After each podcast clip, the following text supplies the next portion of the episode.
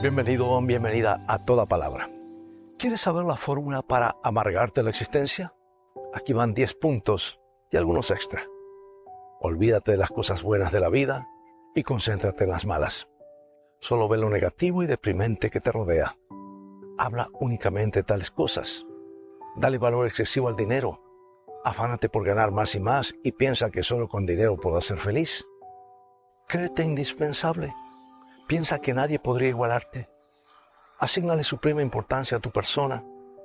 Convéncete de que estás muy recargado de trabajo y que la gente no te comprende y que por eso abusan de ti. Y esto te amargará de veras.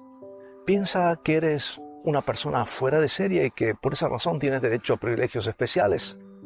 No prestes atención a los sentimientos y los derechos de los demás porque tú estás por encima de ellos. Los demás deben tratarte bien por pero tú puedes tratarlos de cualquier manera. Recuerda con especial memoria y rencor todos los desaires que recibas de los demás y procura devolver mal por mal.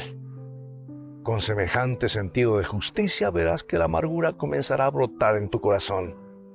Y ante cualquier contrariedad, ten lástima de ti mismo y siéntete víctima de la vida. Piensa que los demás son más afortunados que tú sin, sin tener méritos para ello cultiva el pesimismo y siempre mira el lado trágico de las cosas. Jamás alientes grandes esperanzas para nada. No se te ocurra cultivar la fe en Dios. Prefieres ser incrédulo y desconfiado.